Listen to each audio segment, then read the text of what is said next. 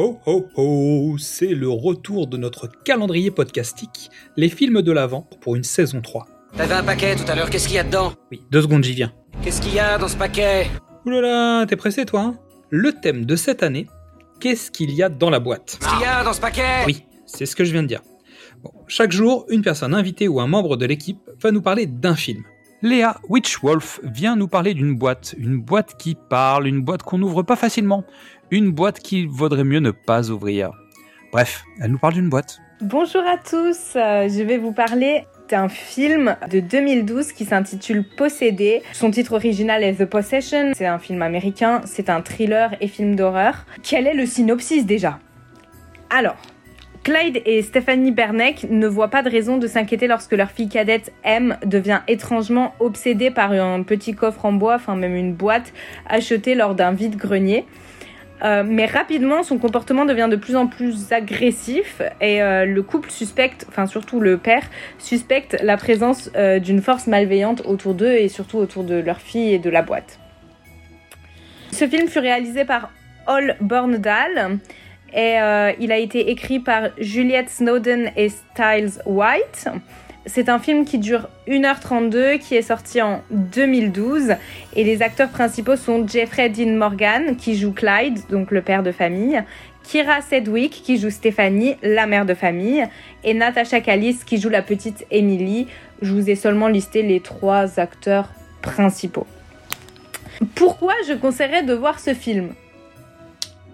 Alors déjà, ceux qui sont fans d'horreur et qui adorent quand ça commence fort, pour commencer fort, ce film, il commence fort. Ça commence avec une scène assez marquante qui nous introduit également donc à cette boîte qui va faire l'objet du film et euh, la boîte est presque même le personnage principal du film encore plus que les personnages eux-mêmes. Ce qui est aussi très intéressant dans ce film et qu'on voit pas souvent dans les films d'horreur, c'est que c'est autant un film d'horreur qu'un film qui explore les relations intrafamiliales et surtout les relations entre des parents divorcés. Euh, ça met en scène énormément de désaccords qui sont bien évidemment liés à la possession de M et au fait qu'ils soient pas forcément d'accord sur ce qu'il faille faire et que chaque parent se rejette un peu la pierre dessus. Enfin, c'est un peu quelque chose qu'on voit euh, sur certains schémas de parents divorcés. Et c'est des relations qui sont donc très réalistes et auxquelles on peut s'identifier. Et personnes de tout âge peuvent s'identifier. Les adolescents euh, peuvent s'identifier aux deux filles. Les parents peuvent s'identifier aux parents. Euh, parce que même dans un couple, même dans des parents qui ne sont pas séparés, il nous arrive de ne pas être d'accord ou de se remettre la faute dessus. Et ensuite, euh, vraiment, la troisième chose que je trouve super intéressante avec ce film, c'est que ce n'est pas un film basé sur le christianisme, contrairement à la plupart des films de possession, comme par exemple L'Exorciste ou L'exorcisme d'Emily Rose. Euh, ce film-là est basé sur le judaïsme, ce qui le rend original et donc d'autant plus intéressant. C'est une religion qu'on connaît aussi moins, euh, qui est moins représentée dans le cinéma tout du moins et je trouve ça super intéressant de baser un film de possession sur une religion autre que le christianisme, parce qu'en en fait c'est du vu et revu. Voilà, j'espère que je vous ai donné envie de voir ce film. Et puis, ben moi, je vous dis à bientôt, j'espère. Merci Léa de nous avoir donné un petit peu de ton temps. Elle est à suivre sur YouTube ou sur Instagram. Salut Salut T'es en retard Chérie, t'es prête à partir Vous mangez des trucs sains, hein? Pas de pizza. Je te donne 5 dollars si tu ne le dis pas à ta mère. Monte à 35 et marchez conclu. Papa, regarde, je suis une dame. cool. Il y a quelque chose là-dedans. Tiens, c'est bizarre, il n'y a pas de charnière. Ça veut dire quoi? Bah que celui qui l'a fabriqué ne voulait pas qu'on l'ouvre.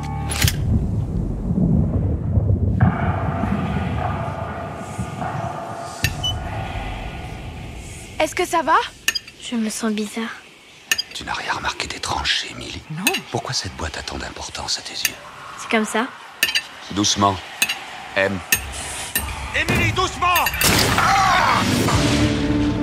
Il y a des inscriptions en hébreu. C'est écrit Dibouk. C'est les mots hébreux pour dire démon. Cet esprit prend possession des enfants. Émilie Maman, qui je suis? Une fois la boîte ouverte, des gens meurent.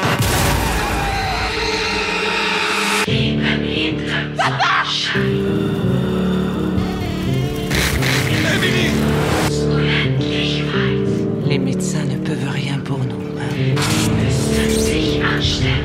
Auprès du Tout-Puissant, je me fierai à lui. Sous ses ailes, tu seras protégé. Il prendra soin de toi. Laisse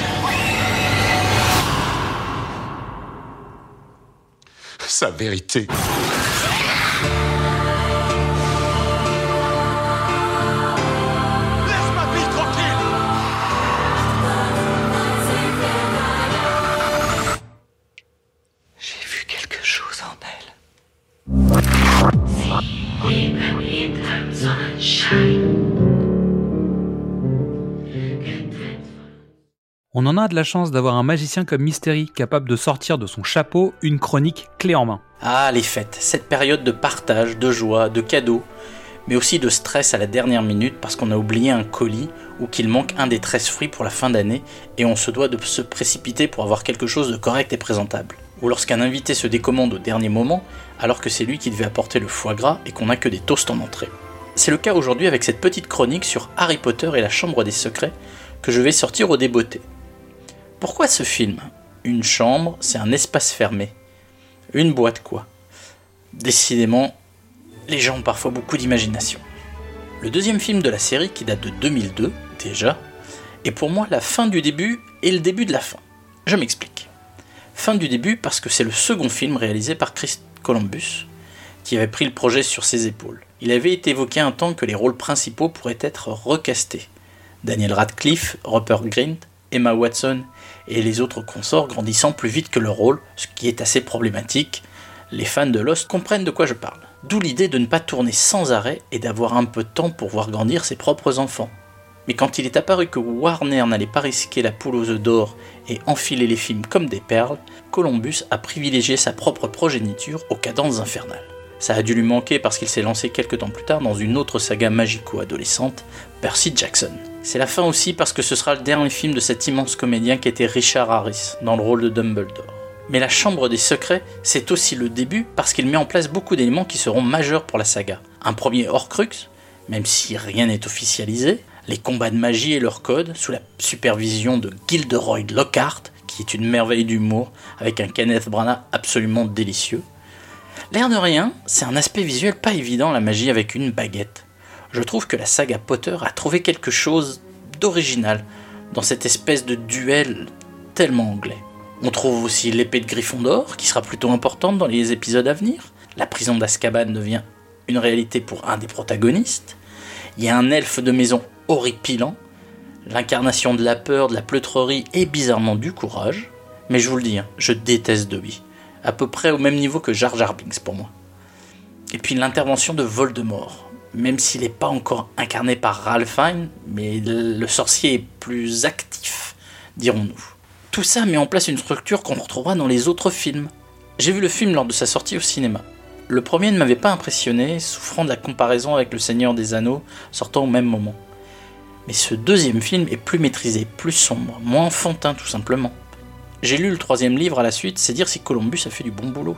L'histoire de cet épisode tourne autour donc de la Chambre des Secrets, héritage du sorcier Serpentard, d'un monstre qui s'en serait échappé et qui paralyse les pauvres malheureux qui croient son chemin. Il y a aussi le journal intime d'un Tom Jedusor, ancien élève de Hogwarts avec qui Harry communique.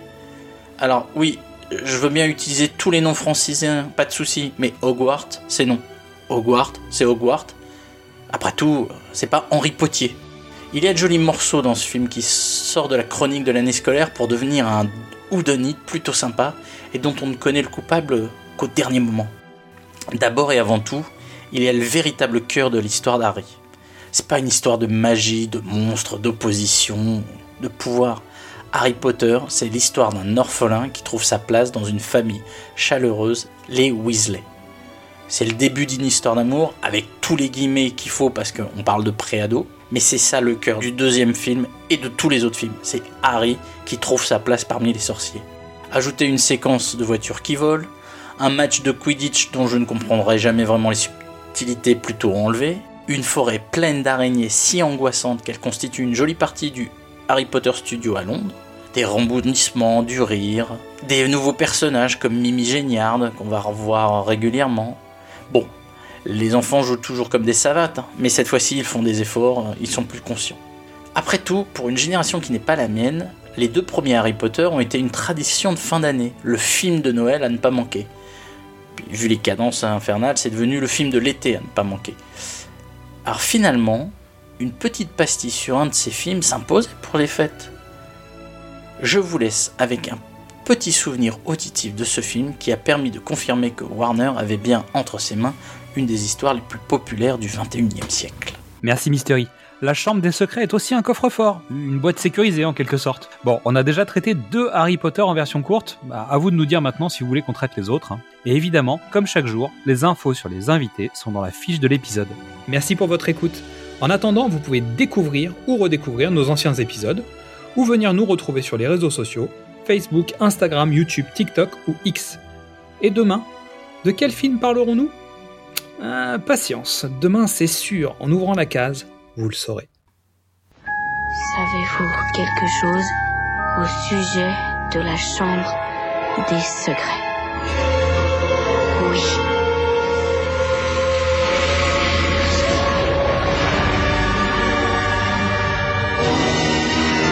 Au collège Poudlard, école de sorcellerie, la deuxième année a commencé. Et pour Harry Potter et ses amis, Bienvenue à la maison. c'est le début d'une nouvelle aventure. Je vous demanderai de ne pas crier.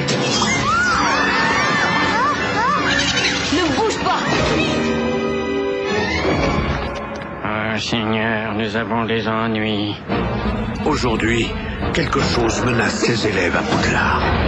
La chambre des secrets a bel et bien été ouverte. Des choses terribles vont se passer. Si on ne trouve pas le coupable, l'école devra fermer. Et ils doivent affronter la plus grande aventure Je suis morte. Comment? De leur vie. Il faut espérer que Monsieur Potter sera toujours là pour sauver la mise. Rassurez-vous, je serai là. Suggestion Warner Bros. Pictures présente Comment as-tu osé voler cette voiture? L'histoire qui a envoûté le monde entier La cicatrice légendaire. est de retour. Chemin de traverse.